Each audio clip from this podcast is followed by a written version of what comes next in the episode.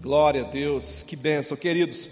Nós estamos realmente vindo de dias gloriosos, não é verdade? Conferência foi demais. Sexta-feira, Rede de Mulheres, ontem o Anderson Dantas, e, e na verdade nós vamos continuar buscando essa presença e essa glória de Deus, amém, queridos? E é sobre isso que eu quero falar com você nessa noite. Eu quero, o tema dessa noite é transformados de glória em glória. Diga assim: transformados de glória em glória.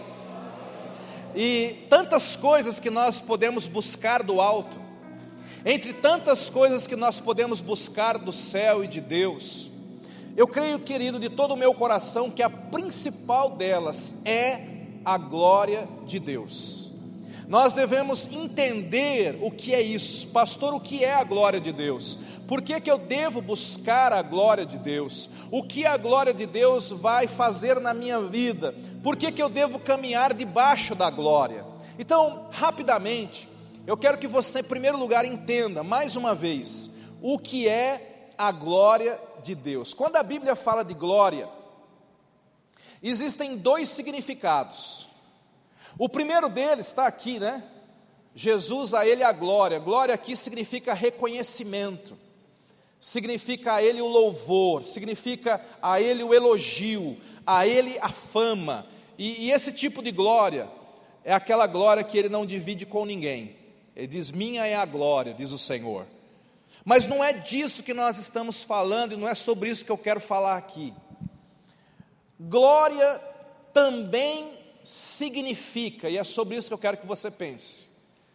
Glória significa presença manifesta de Deus. Presença manifesta de Deus. O que é glória então? É quando a presença de Deus é forte em um lugar. É quando a presença de Deus é forte em um ambiente. Quando você tem um pouquinho de sensibilidade espiritual, você consegue perceber a glória de Deus. Você percebe quando a glória de Deus vem. Você percebe quando a glória de Deus está. Mas você também percebe quando a glória de Deus se vai. Quantos aqui já sentiram a glória de Deus em algum momento? E você sabe, tem lugares e tem momentos em que o nível da presença de Deus aumenta. Quem já foi para o encontro sabe disso. Normalmente, no último dia do encontro, o pessoal está dizendo assim: Pastor, eu quero ficar o resto da semana aqui. Por quê? Porque o nível da glória de Deus vai aumentando, tanta busca, é tanta adoração, é tanta coisa, que o nível vai aumentando. Então, eu gostaria de começar fazendo essa pergunta para você. Você, você entende aqui comigo que glória de Deus é, é a presença manifesta do Senhor?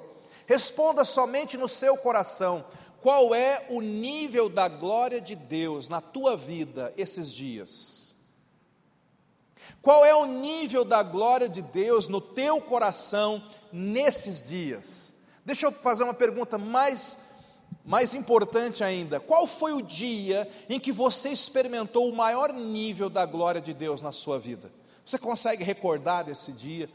dizer, pastor, teve um dia que a glória de Deus foi muito forte. Aonde você estava naquele dia? Quem estava junto com você? Em que momento você experimentou aquele nível tão profundo, tão poderoso, tão forte da glória de Deus? Quando a gente fala sobre presença manifesta, eu também preciso fazer essa, essa observação. A Bíblia diz que Deus ele é onipresente, amém, queridos? Significa que Deus está em todos os lugares ao mesmo tempo. Deus, ele, ele vê tudo. O salmista diz assim: Se eu subir ao céu, ali o Senhor está. Se eu descer ao mais profundo, o Senhor também está lá. Deus está nas igrejas e nos bares. Deus está nas ruas e nas praças. Nesse sentido da onipresença de Deus, Deus vê tudo, sabe tudo e ouve tudo. Claro que a presença de Deus, então, está em tudo, porque nele nós existimos. Mas o que a Bíblia diz é que apesar de Deus ser onipresente, tem lugares aonde Deus prefere concentrar a sua atenção. Tem lugares para onde o Senhor volta o coração dele. Tem pessoas para quem o Senhor volta o seu coração, o Senhor se envolve. Tem alguns momentos que, que apesar dele ser onipresente, ele diz assim: naquele quarto de oração, a minha presença vai ser maior. Então, aí você tem a manifestação da glória de Deus. Também é importante você lembrar que quando Deus criou o primeiro casal, o Adão, a Eva, e o colocou no Éden, o Éden era um lugar da manifestação da glória de Deus. A Bíblia diz que Deus vinha todos os dias conversar com Adão. Você já imaginou? A presença manifesta. Adão, Adão conseguiu ver Deus de uma maneira que nenhum outro homem viu. Até o dia em que eles pecaram. E quando Adão pecou, quando Eva pecou, a Bíblia diz que eles tiveram que ser expulsos do Éden. E que Deus já não podia vir, e tem uma razão para isso, daqui a pouco eu explico. Deus já não podia vir com a sua glória, Deus já não podia vir com a sua presença manifesta. E eu fico imaginando, falava hoje de manhã lá em São Paulo, eu fico pensando no Adão depois do Éden. O Adão já velho, envelhecido pela idade. Você consegue imaginar o Adão olhando para os seus filhos, olhando para os seus netos, e o netinho de Adão chega para Adão e fala: Vovô, como é Deus? E você consegue imaginar Adão se lembrando, e Adão dizendo: Eu via Deus face a face. Eu sei como ele era. Eu lembro da glória do Éden. Você já imaginou isso? A Bíblia diz que quando o homem pecou, ele perdeu a glória de Deus. Quando o homem pecou, quando o pecado entrou na vida do homem, então a glória de Deus já não podia mais se manifestar como se manifestava antes. É por isso que Romanos 3, 23 diz assim: Todos pecaram e destituídos estão da glória de Deus. Todos pecaram e carecem da glória de Deus, estão separados da glória de Deus. O pecado afastou a glória, preste atenção. A glória pode ser atraída e a glória pode ser repelida. A glória pode aumentar e a glória pode diminuir. Eu posso me conectar à glória de Deus, atrair a glória de Deus, provocar a glória de Deus. Mas também é verdade, irmãos, que eu posso perder a glória de Deus. Eu posso repelir a glória de Deus. Eu posso evitar a glória de Deus. Isso é muito triste. E a Bíblia fala então que todos os homens, depois do pecado original, eles perderam a plenitude da glória. E quando você lê a Bíblia no Antigo Testamento, você vai ver que Deus era onipresente o tempo todo, mas foram poucos os momentos em que Deus se manifestou em glória. Foram poucos os momentos no Antigo Testamento em que havia uma presença tão forte, em que havia uma presença tão gloriosa. Na verdade, se a gente pega, por exemplo, a história de Salomão, que quando dedicou o templo, a Bíblia diz que a nuvem da glória de Deus veio, e era tão forte a glória de Deus naquele momento, que os sacerdotes não conseguiam ficar de pé, porque havia uma presença, havia uma unção tão gloriosa, e você fala: Uau, Salomão viveu esse culto, é verdade, mas pensa aqui comigo. Salomão teve uma vida inteira, e ele viveu um dia de glória. Quantos dias, irmãos?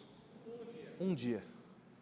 E assim também foram com outros homens de Deus, que tiveram algumas experiências ao longo de toda a sua vida. E nós vemos também na Bíblia que houve gerações inteiras em que Deus não se manifestou, que Deus não falava, que Deus não aparecia. Até que enfim, chegamos no Novo Testamento. E a Bíblia diz que Deus nos amou de tal maneira que enviou o seu filho Jesus Cristo para morrer por nós na cruz do Calvário. Quando João fala, descreve Jesus, ele fala assim: e vimos a glória de Deus no semblante de Cristo. Nós vimos a sua glória como a glória do unigênito do Pai. Jesus veio à terra, Jesus morreu pelos pecadores, Jesus morreu por nós, e depois que ele morreu, depois que o sangue foi derramado, depois que o perdão de Deus foi oferecido, a partir de Jesus para frente, a coisa muda. Por quê? Porque agora, com o problema do pecado resolvido, Deus começa novamente a se manifestar. E você vai começar de Jesus para frente, ler histórias que hoje nós chamamos de avivamentos. O que, é um avivamento? Um avivamento é quando a glória de Deus desce no lugar. Uma pessoa avivada é uma pessoa que está debaixo da glória de Deus. Um culto avivado é um culto em a presença de Deus se manifesta ali. E daí em diante, queridos, de Jesus para frente, você vai ver Deus se manifestando vez após vez, muitas vezes na vida de Paulo, de Pedro, da igreja primitiva. Se você ler a história da igreja, você vai ver muitas e muitas manifestações, muitos e muitos avivamentos, muitos e muitos lugares onde Deus se manifestou de uma maneira grandiosa. E toda vez que a glória de Deus se manifesta, algo acontece. Porque a presença de Deus, ela, ela muda a presença de Deus transforma, a presença de Deus cura, a presença de Deus liberta, a presença de Deus abençoa, a presença de Deus ensina, a presença de Deus salva, a presença de Deus te leva para um outro nível de vida. Isso acontece tantas e tantas vezes. E teve um homem, esse homem me chamou muito a atenção. O nome dele é Moisés. Quantos já ouviu falar do Moisés aqui? O Moisés fez uma oração que nós temos que aprender a fazer nesses dias. Lá em Êxodo capítulo 33, verso 18. Deus primeiro havia dito assim para Moisés, né? Moisés, eu vou mandar o meu anjo com você para guiar o povo pelo deserto. E Moisés fala: Não manda o anjo, eu quero o Senhor, eu quero a tua presença. Aí Deus diz: Tudo bem, Moisés, eu vou com você, a minha presença vai com você. E, e aqui, Êxodo 33, 18. 33, 18. Ele diz assim: olha essa oração que linda, curta e objetiva. E eu gostaria de você eh, pensasse quantas vezes você fez essa oração na sua vida. Ele diz assim: rogo-te que me mostres a tua glória. Irmãos, eu estou com vinte e poucos anos de, de ministério. Eu já vi gente vir aqui à frente pedir para orar por tudo: por cura, por dinheiro, por trabalho, por casamento, por filho, por cachorro, por tudo. Pastor, você pode ungir o meu cachorro? Ora, vamos orar pelo seu cachorrinho. Até hoje, Duas pessoas me procuraram até hoje para dizer: Pastor, ora por mim, porque eu quero mais da presença de Deus na minha vida. Isso é um sintoma. Eu quero te perguntar: quantas vezes você já fez a oração de Moisés? Por quê? Porque a gente busca aquilo que a gente valoriza. Você pode dizer que a presença de Deus é cara, que a glória de Deus é importante para você, mas se você não tem buscado, se você não tem orado, se você não tem desejado, eu não quero escutar o que você está dizendo, observe o que você faz. E Moisés, ele faz essa oração ousada. Se você ler o capítulo 33, eu não vou me deter lendo esse capítulo aqui. Mas quando ele, no meio, ele está falando com Deus, ele, ele, está se tornando íntimo de Deus, e ele diz assim: Deus, me mostra a tua glória, revela a tua presença em plenitude. Deus então explica para ele uma verdade que você tem que aprender. Lembra? Ele está antes da cruz. E aí Deus fala assim para ele: Moisés, eu vou te mostrar um vislumbre da minha glória, eu vou te mostrar um pouquinho. Ele diz assim: você não pode ver minha face, Moisés, hoje. Deus fala assim: Eu não posso, não posso permitir que você veja, porque você é pecador, Moisés. E se você, com seu pecado, não perdoado, se colocar diante da minha presença, por mais que a minha natureza amorosa te ame, eu também sou santo, eu também sou justo, e a minha natureza santa, diante de você, pecador, você vai ser fulminado, você vai ser destruído. Então, Moisés, eu não posso te mostrar a plenitude da minha glória. E aí você entende, porque lá no Éden Deus teve que se colocar longe do homem. Não foi porque Deus rejeitou o homem, não foi porque Deus não queria mais saber do homem, é porque depois que o homem pecou, por mais que Deus amasse o homem, por mais que Deus desejasse estar na presença do homem, mas agora o homem estava manchado com o pecado. E Deus, por amor ao homem, teve que se colocar distante do homem, porque senão a sua natureza santa destruiria o homem. Mas graças a Deus que Jesus veio para remover o pecado, para perdoar o pecado. E agora o caminho da glória de Deus está livre para o nosso coração e para a nossa vida. E aí o que, que Deus faz? Deus fala assim: Moisés, você não vai poder ver minha face, mas eu vou te colocar numa fenda de rocha, você vai se esconder ali, e eu vou passar rapidamente, e você vai ter um vislumbre da glória, você vai ter um vislumbre da minha presença. O capítulo 34 de Êxodo Mostra esse momento em que Moisés sobe ao monte e ele se esconde numa fenda de rocha, como Deus falou, e de repente a glória, de, a presença de Deus foi tão real naquele monte, que a Bíblia diz que Moisés viu quando o Senhor passou. Imagina Deus se materializando no lugar, como ele fazia no Éden. E Moisés vê quando Deus passa. E ele olha aquilo, e ele contempla, e se você vai lá para o capítulo 34, versos 6 e 7, quando Moisés vê a glória de Deus, ele, essa glória, ela traz uma revelação para Moisés, preste atenção, toda vez que a glória de Deus se manifesta na nossa vida, revelações do céu começam a vir no nosso coração. O que, que é glória de Deus? Glória de Deus é uma revelação maior de quem é Deus. Glória de Deus é quando você tem uma revelação da natureza, do amor, da grandeza, do poder de Deus. E quando Moisés vê Deus passando, gente, eu não sei o que foi que ele viu, mas eu quero que você imagine o que, que ele disse nesse momento, que a Bíblia fala. E quando a gente lê o que Moisés disse, eu quero que você imagine o que será que Moisés viu para dizer essas palavras. E passando o Senhor por diante dele, Moisés clamou: Senhor, Senhor.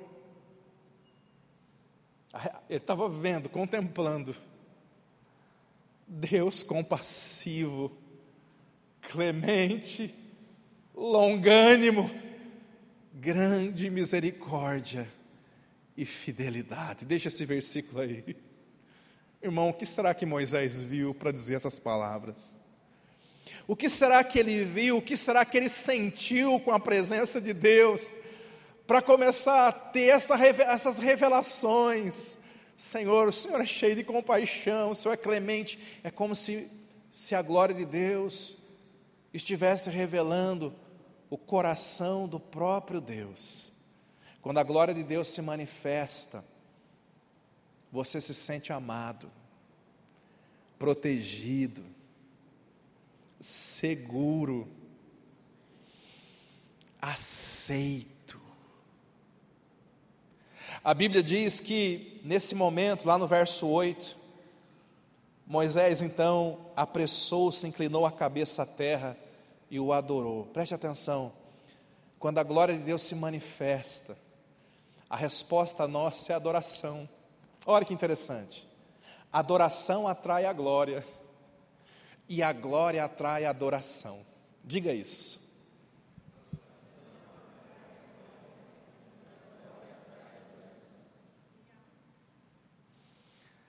É por isso que hoje, se você quiser buscar a glória de Deus, sabe aquela glória perdida no Éden? Sabe aquela glória experimentada por alguns homens, inclusive por Moisés? É possível nós buscarmos a glória de Deus, é possível nós buscarmos aumentar o nível de presença de Deus na nossa vida. Como, pastor? Nós temos que aprender a buscá-lo todos os dias. O teu momento de oração é o momento de buscar a presença de Deus. O teu momento de adoração, às vezes você está dirigindo, faça, eu falo pessoal, faz uma playlist. Você tem a sua playlist da glória de Deus, eu tenho a minha. Tem aquelas músicas separadinhas lá, que é com aquelas músicas que eu entro no Santo dos Santos. Você tem a sua playlist. Você tem aquela música que fala, pastor, é com essa que eu, que eu me conecto com o trono da glória. Quando nós buscamos o Senhor, quando nós o adoramos, a glória de Deus desce, querido. Quando você vai orar, você sabe quando a glória de Deus está presente, sabe quando não está, sim ou não? Você sente. Se você for de Deus, você tem sensibilidade espiritual, o teu Espírito Santo sabe, ah, pastor, é por isso que eu não oro. Por quê, irmão? Porque toda vez que eu vou orar, eu não sinto a glória. Aí, como eu não sinto, eu paro de orar, você não está entendendo. Você deve orar mais e orar até que a glória se manifeste. Está entendendo? Sabe, olha que interessante nesse texto aqui, Sabe onde foi que Deus se manifestou para Moisés? Lá no topo do Monte Sinai. Eu nunca fui para lá. Eu nunca fui para o Monte Sinai, mas dizem, os pessoal que vai, ele é muito alto, até um certo ponto dá para você ir de carro hoje em dia, mas de um certo ponto para lá você tem que ir a pé, e tem muitos turistas que não conseguem chegar lá, para no meio do caminho porque é alto. É uma subida demorada e tem lugares íngremes. E agora eu quero te perguntar uma coisa, meu irmão. O Deus que chamou Moisés para subir no monte, para se revelar para ele lá em cima, não podia se revelar lá embaixo? Quantos creem que ele podia? Hã? Podia ou não podia? Claro que podia. Pergunta para quem está do outro lado, e por que não fez isso? Resposta: a glória de Deus tem um preço. Sabe quantos anos Moisés tinha quando fez essa subida? 80. 80 anos. Moisés, você está com 80 anos. Suba o Monte Sinai. Eu vou revelar a minha presença para você. Se fosse alguns como hoje Paulo estava falando, né? Imagina que Deus, que Deus mais injusto é esse. Cadê a, a, a preferencial dos idosos? Eu quero o Deus delivery, o Deus que entrega em casa, no pé do monte. Mas aqui existe esse princípio, existe um preço a se pagar pela presença de Deus, irmão. Toda vez que você encontrar alguém cheio da presença de Deus, entenda o preço que essa pessoa está pagando. Há um preço para você entender as Escrituras, tem que ler a Bíblia. Há um preço. Outro dia um irmão falou para mim: Ah, pastor, não sei o que acontece, eu não estou tendo muitas respostas da parte de Deus. Eu falei, você está orando todos os dias? Não. Você quer ter resposta sem orar? Você quer glória sem adorar? Você quer conhecer Bíblia sem ler Bíblia? Isso não acontece. Fala para quem está do seu lado, precisamos subir o monte. Subir o monte da adoração, subir o monte da oração, subir o monte da busca. Nós precisamos aprender a subir o monte, nós temos que aprender a pagar o preço pela glória de Deus, irmãos. Mas vale a pena, porque quando a presença de Deus começa a se manifestar, você vai ver comigo aqui, coisas começam a mudar na nossa vida. Há um texto, eu li outro dia, eu quero ler de novo, 2 Coríntios capítulo 3, verso 18. Eu quero te dar esses fatos sobre a glória de Deus. 2 Coríntios capítulo 3, verso 18. Olha só o que está dizendo aqui: todos nós, com o rosto desvendado, contemplando como por espelho a glória do Senhor, somos o que, irmãos? Tran Quantos querem ser transformados aqui? Quantos querem mudar de vida de verdade? Ó, o remédio da palavra aqui, ó, o remédio. Somos transformados de glória em glória na sua própria imagem, como pelo Senhor o Espírito. Pastor, eu quero entender esse versículo. Primeiro, primeira coisa que você tem que entender: Uma chave de transformação do cristão é a contemplar a glória de Deus. Quer mudar a sua vida? Entenda o seguinte: toda vez que a presença de Deus descer sobre você de uma maneira muito forte, algo dentro de você vai mudar. É por isso que o encontro com Deus, é por isso que conferências, é por isso que a vigília na sexta-feira, é por isso que cultos onde a glória de Deus se manifesta, é por isso que esses momentos são momentos de transformação para nós. Primeiro fato que eu quero que você entenda sobre a glória de Deus: glória de Deus transforma. Glória de Deus transforma. A Bíblia fala, lá no Antigo Testamento, que o profeta Samuel começou uma escola de profetas, e o povo buscava a Deus naquela escola de profetas, e havia uma unção e havia uma glória naquele lugar. E um dia o Saul foi acabou caindo naquele lugar. E o Saul não era tão bonzinho não, mas a Bíblia diz que ele profetizou no meio dos profetas, porque a glória, a presença de Deus que tocou a vida dele. Até uma pessoa que está com o coração torto, quando entra num ambiente de glória, essa pessoa pode ser transformada. No avivamento da Rua Azusa, 1906, Los Angeles, Deus derramou um avivamento naquele lugar e havia uma presença. Veja, a glória de Deus, ela toca pessoas, ela toca lugares, ela toca o ambiente. E os historiadores dizem que pessoas que passavam no outro quarteirão, pessoas que não eram crentes, pessoas que não estavam buscando a Deus, pessoas que estavam nos seus afazeres, pessoas que passavam no outro quarteirão, de repente eles sentiam uma presença tão forte de Deus e eles caíam no chão, chorando, diante da glória de Deus e confessando os seus pecados. A presença de Deus transforma a nossa vida. Quanto, pastor? Depende do nível da glória. Quanto mais você buscar a presença de Deus, mais você vai ser transformado. Por isso que a Bíblia fala, somos transformados, agora vem outro princípio, de glória em glória. Então nós temos que buscar o Senhor, nós temos que aprender a contemplar a presença dEle. Deixa eu te perguntar, esta semana que passou, quantas vezes você parou para contemplar a presença de Deus? Em oração, em adoração, lendo a Sua palavra. Quantas vezes? É de glória em glória. Quantas glórias você teve essa semana? O que é de glória em glória? De uma oração a outra, de uma adoração a outra, de um culto ao outro, de uma busca a outra é de glória em glória. Quantas vezes? Por que, que isso é importante? Aqui está dizendo que a chave da transformação é contemplar a glória de Deus. Preste atenção nesse princípio, muito importante. Você se parece com aquilo que você contempla.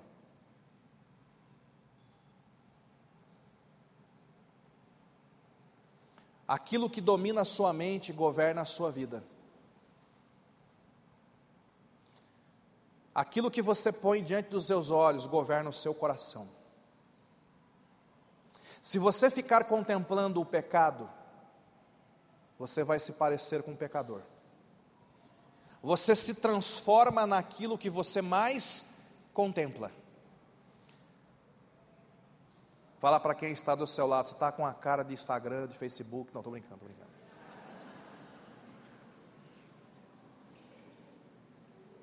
Aqui não. Fala para quem está do seu lado, você está a cara do papai. Aleluia. Mas eu quero que você pense nesse princípio. Esse princípio está dizendo: aquilo que você contempla, você se torna. Você se torna a imagem daquilo que você contempla. Então, se eu quero me parecer com Jesus, eu preciso contemplar Jesus. Se eu quero subir de nível, eu tenho que contemplar o céu. Eu tenho que olhar para as coisas do alto porque eu vou me parecer com o próximo nível. Mas se eu ficar preso às coisas de baixo, eu falei para você que a glória tanto aumenta quanto diminui. Aqui fala de perseverança, é de glória em glória. Pastor, eu fui no culto, agora o mês que vem, não, não, não, amanhã vá buscar o Senhor, e depois de amanhã vá buscar o Senhor. Há uma glória para a segunda, há uma glória para a terça, há uma glória para a quarta, busca essa glória.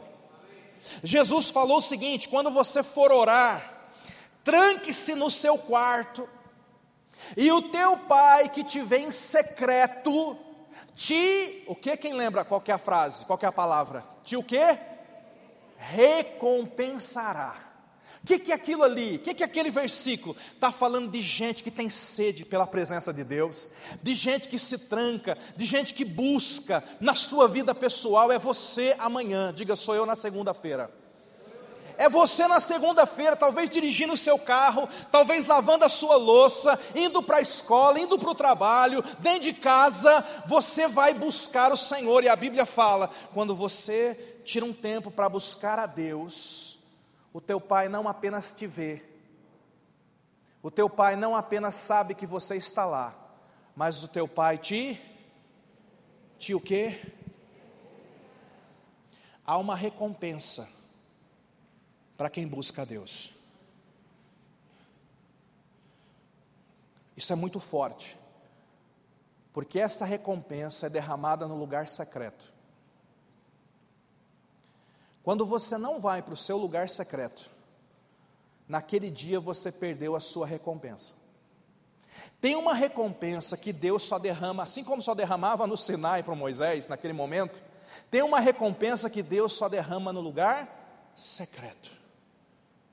Quando você não vai para o lugar secreto, pastor, essa semana eu não orei, essa semana eu não adorei, essa semana eu não estive diante da palavra, não fiz o meu devocional, você está roubando a si mesmo. E isso explica por que, que tem crentes enriquecidos espiritualmente, recompensados, abençoados espiritualmente, e por que, que tem crentes empobrecidos, esfriados espiritualmente. O segredo está: você está buscando a sua recompensa, você está tendo tempos de glória, de buscar a presença de Deus, de deixar a presença de Deus invadir o seu coração. É como se você tivesse comprado, imagina você comprar um carro e você começar a andar com ele. É possível andar três meses com o carro sem parar, irmão? Não. Você tem que passar no posto de gasolina e abastecer. E assim é a vida do crente. Quando você busca o Senhor, é como se você tivesse chegando lá com um tanque vazio, porque a glória de Deus também desvanece. Mas quando você vai orar todos os dias, você vai buscar Deus todos os dias, quando você vai no culto hoje, amanhã e depois de amanhã, quando você ouve uma mensagem, quando você senta com um irmão cheio da vida, da glória de Deus, aquele irmão te edifica, o seu tanque o nível do seu tanque sobe. Sim ou não, irmãos? É a verdade. Por quê? Porque no dia a dia você gasta aquilo.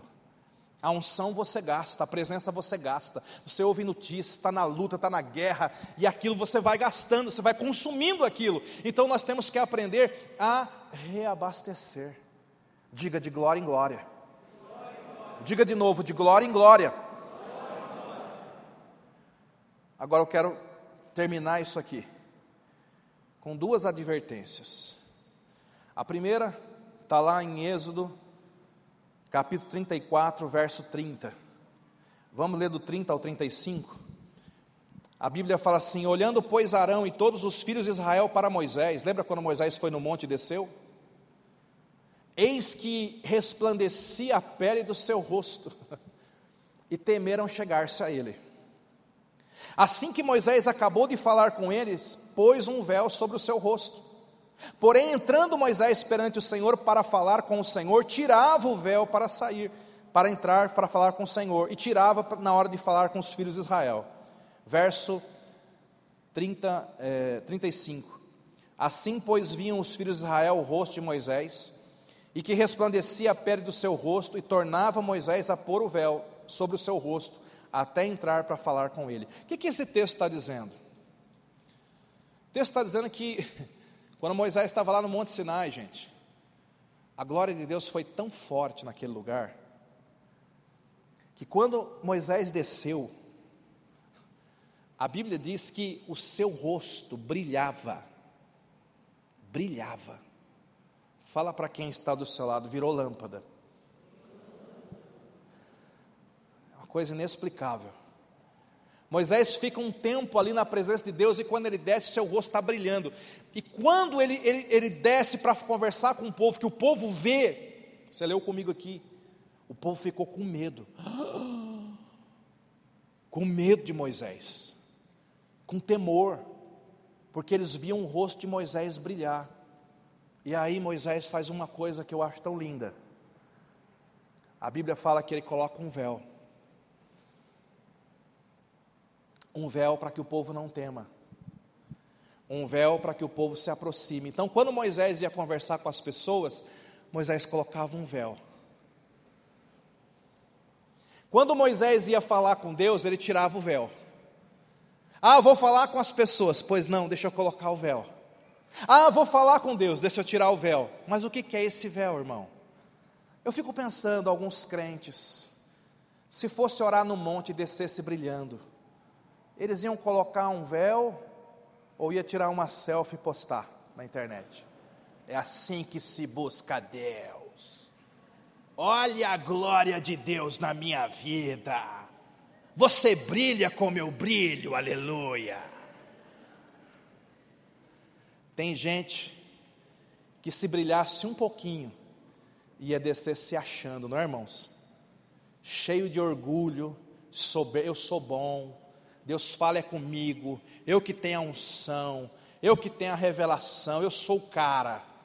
E muitas vezes, quanta gente, eu creio, eu creio, que tem mesmo glória de Deus, tem mesmo unção, tem revelação, tem tanta coisa, mas isso sobe no coração da pessoa, sim ou não, gente? sobe no coração da pessoa e ela começa a se achar superior aos outros, melhor do que os outros, afasta até os outros. E aí, fala para quem está do seu lado: coloque o véu da humildade. Eu gosto disso. Vamos ser mais humildes, gente. Vamos colocar o véu da humildade. Olha, eu sou gente igual todo mundo é que eu estava na presença dele, esse brilho não é meu. Outro dia eu estava dirigindo o carro à noite, a minha filha falou: Pai, olha como a lua está bonita, olha o brilho da lua. E eu aproveitei para falar para ela: Filha, sabe que a lua não brilha, a lua não tem luz, a lua é um pedaço de rocha sem brilho. Pai, mas e aquela luz que eu estou vendo? É que agora está de noite, você não consegue ver, mas o sol está brilhando em algum lugar a luz do sol bate na lua, a lua só reflete. Quando a lua está diante do sol, ela reflete a luz do sol. Está entendendo onde eu quero chegar? Jesus é o sol da justiça. E você é a lua que está diante dele. E quando você vai diante dele em oração, em adoração, num culto como esse, na vigília da sexta-feira, você está indo diante da luz do sol da justiça, e é claro, querido, que aquele poder, aquela glória, aquela luz começa a tocar você, e você começa a refletir aquilo. Tua vida começa a mudar, você tem uma, a sua linguagem muda, a sua forma de tratamento muda, a unção de Deus está na tua vida. Pessoas dizem, rapaz, o que está acontecendo? Está diferente é porque o brilho de Deus está na tua vida. Só que nesse momento você não pode se ensoberbecer, sabe, irmão? Você tem que colocar o véu da humildade. Eu gosto de célula por isso. Na minha célula ninguém me chama de pastor. Fala, está proibido me chamar de pastor. Eu sou o Jonas. E eu gosto, célula boa é aquela que o pessoal chega, que não conhece nada de Cristo, e você não precisa dar carteirada, né? Eu sou o pastor fulano. Não, não, não, não, não, não. Eu sou igual você. Eu tenho meus erros, minhas falhas. Eu coloco o véu. Vamos conversar aqui nós dois. Está entendendo, irmão? Fala para quem está desse lado. Vamos diminuir para ele crescer. Amém? Isso não é lindo, queridos? Isso é maravilhoso. Um homem como Moisés, que tinha tudo para se gabar, não, não, não, eu vou, eu vou usar o véu da humildade. Agora, o último versículo da noite, que é exatamente o contrário do que eu estou dizendo. Projeta para nós, por favor, 2 Coríntios, capítulo 3, verso 13.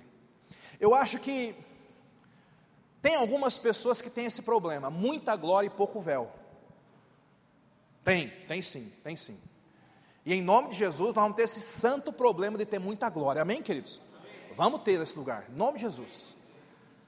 Mas eu acho que o inverso também pega.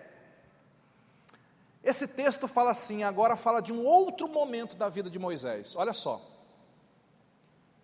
Não somos como Moisés, que punha o véu sobre a face, para que os filhos de Israel não atentassem na terminação do que se desvanecia. O que, que, é isso, pastor? Não estou entendendo. Lembra daquele Moisés que estava brilhando e que tinha que colocar um véu para poder né, não afastar ninguém? Pois então, a Bíblia diz que os dias foram se passando e um dia Moisés percebe que a luz da glória estava diminuindo, diminuindo, diminuindo, diminuindo, diminuindo, se apagando. E em algum momento, em algum momento, Moisés agora ele começa a colocar o véu, não para esconder a glória de Deus que brilhava nele, mas para esconder o fato de que a glória já não brilhava nele.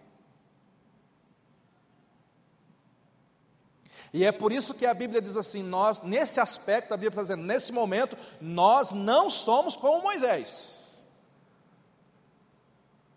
que já não tem mais o brilho da glória, mas finge que tem, que não tem a presença da glória, mas tem aquela aparência. Quem aqui, vamos revelar as idades, quem aqui é da época do Denorex?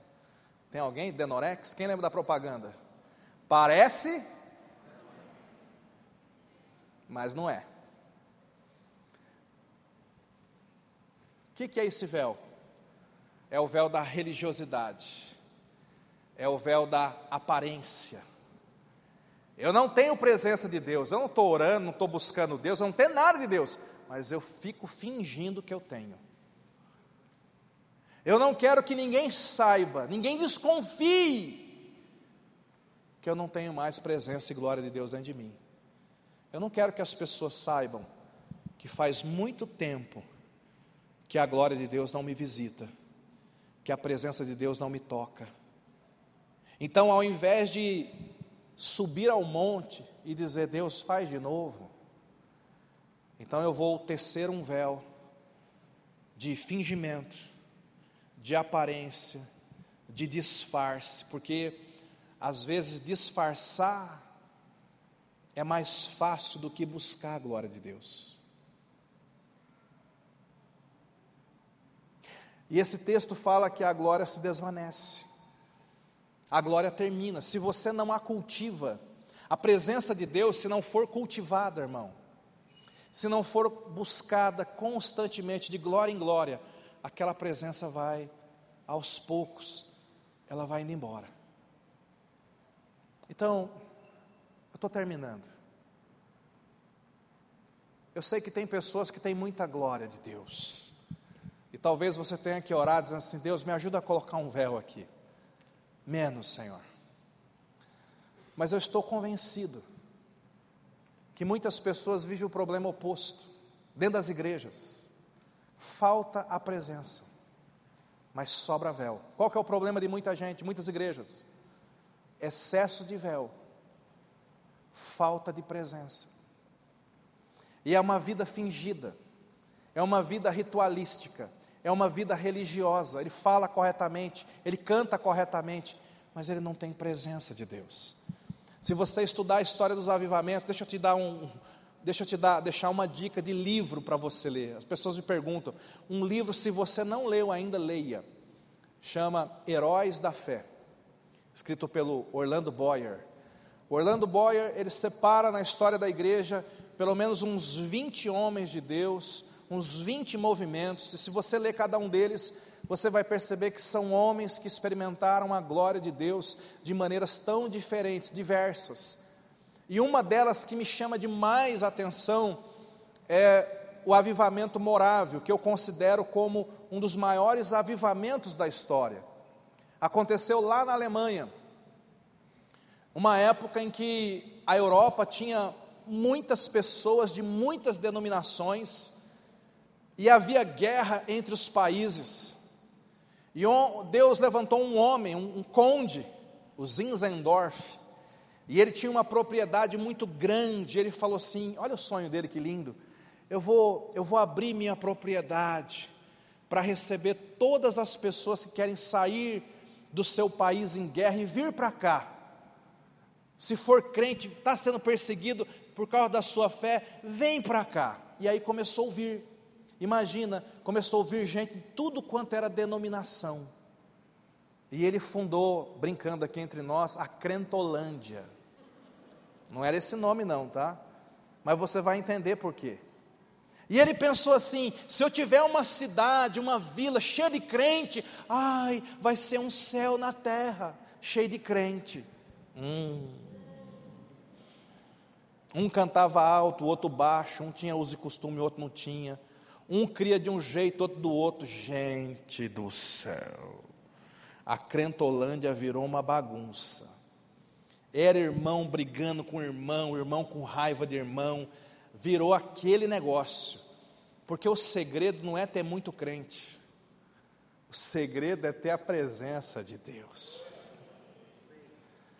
O que, que ele fez? Depois que a coisa piorou demais, teve um dia que ele reuniu todo mundo, pregou, ensinou sobre a unidade, foram orar, foram buscar a Deus, e, e naquele momento, buscando a Deus, eles entenderam, né? O segredo não é a gente, o segredo é o Senhor. Em 1727, numa manhã, eles foram ministrar a ceia, tem um tempo de comunhão. E eles estavam num culto reunidos. E de repente a glória de Deus começou a se manifestar naquele lugar. Como? Pessoas começaram a sentir a presença. E ao sentir a presença, aqueles irmãos começaram a se arrepender dos seus pecados, se arrepender das brigas, das facções, dos julgamentos, do apontar do dedo, e muitos começaram a chorar. E na medida que as pessoas começaram a chorar, outras foram sendo tocadas e o choro foi aumentando e foi aumentando, e a, a, sensação da presença de Deus se tornou tão forte naquele lugar, que muitas pessoas começaram a cair no chão, chorando, e é o único lugar que eu tenho notícia do que aconteceu. Eu já vi reuniões onde pessoas têm visões, cada um tem a sua e conta, mas naquela reunião, a presença de Deus foi tão forte, todos os presentes, depois que se levantaram, depois de muitas horas, eles ficaram muitas horas chorando no chão, debaixo daquela presença gloriosa de Deus. E depois que eles se levantaram, quase todos disseram que tiveram a mesma visão. Quase todos viram um cordeiro ensanguentado. Deus falando: Esse aqui é o meu filho Jesus essa é a bandeira morávia que morreu por você. Quando aqueles, aquelas pessoas se levantaram daquele momento, eles eram literalmente outras pessoas. A glória de Deus faz isso. Eles começaram uma reunião de oração, Fernando, que durou 100 anos, 24 horas, ininterruptamente. Imagina, ah, fulano tem uma torre de oração. Os moráveis começaram uma em 1727, que durou 100 anos. Quase todas as pessoas daquela vila se tornaram missionárias e foram pregar o evangelho em muitos e muitos lugares. E o avivamento morável, ele na verdade influenciou a história da igreja até hoje. Tem muita coisa que a gente ensina, crê e prega que começou com os moráveis. Você é herdeiro dessa unção. Por quê? Qual o segredo? A presença de Deus. Vamos ficar em pé. Eu quero adorar o Senhor com você, uma canção. Eu quero que enquanto você adora nesse momento, você tem que entender que a presença